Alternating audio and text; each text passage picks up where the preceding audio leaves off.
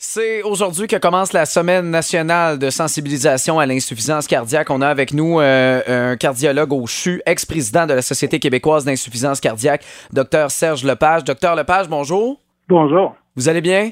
Très bien, vous? Ben oui, très, très bien. Là, le but de cette semaine-là nationale de sensibilisation à l'insuffisance cardiaque, c'est quoi exactement? Ben, le but de, la de cette semaine-là, c'est bien comprendre que de tous les syndromes cardiovasculaires, que sont l'angine, l'arythmie, L'insuffisance cardiaque, c'est probablement la moins connue. Pourtant, c'est un des syndromes qui augmente le plus en termes d'incidence et de prévalence. Si on regarde au Québec, le nombre de, patients qui sont atteints d'insuffisance cardiaque, ça peut ressembler à quoi? Bien, ce qu'il faut bien comprendre, c'est qu'on considère qu'une maladie chronique est importante lorsque plus que 2% de la population adulte qui en souffre. Et puis pour l'insuffisance cardiaque, on dit que c'est 2,7% Donc c'est une maladie chronique importante au même titre que l'hypertension ou le diabète. Pourtant, on en entend beaucoup moins parler. Est-ce qu'il y a une façon de, pouvoir prévenir pour pas arriver à ce résultat-là? Donc, la prévention, c'est vraiment le contrôle des facteurs de risque, qui sont l'hypertension, le diabète, puis la prévention des maladies coronariennes. Ce qu'il faut dire, c'est que présentement, on voit une diminution de la mortalité pour ce qui est de l'infarctus. Le problème, ben, pas, pas, le problème, mais tant mieux, mais ces gains-là, avec le vieillissement de la population, fait que le cœur perd progressivement de sa fonction et puis le point final de ça, le point d'aboutissement, c'est l'insuffisance cardiaque. Ce qui est intéressant pour euh, vos auditeurs, c'est bien comprendre que l'insuffisance cardiaque, elle a deux types. Celle qu'on reconnaît un peu plus facilement lorsque le cœur est plus faible, hein, lorsqu'il perd de sa capacité de contraction.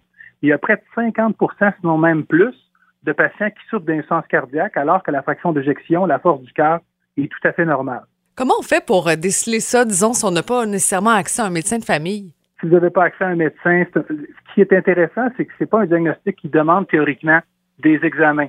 C'est un diagnostic qui est clinique, donc un clinicien peut la reconnaître.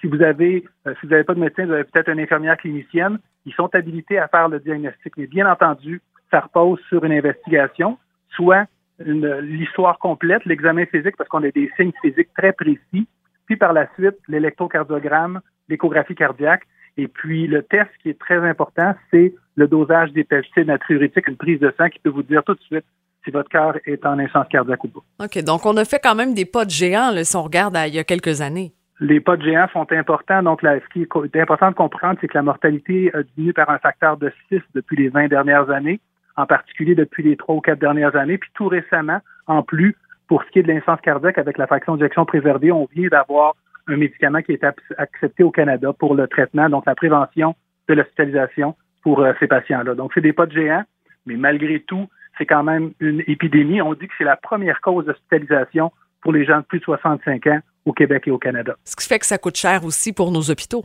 C'est plus que 1,2 milliard par année. Wow. OK, bien là, c'est important justement de, de, prévenir. Si on veut plus d'informations, toujours le site de la Société canadienne d'insuffisance cardiaque. Donc, c'est cette semaine jusqu'au 8 mai, semaine nationale de sensibilisation à l'insuffisance cardiaque. On avait euh, le cardiologue au CHU et ex-président de la Société québécoise d'insuffisance cardiaque, Dr Serge Lepage. Docteur Lepage, merci beaucoup pour votre temps. Merci beaucoup.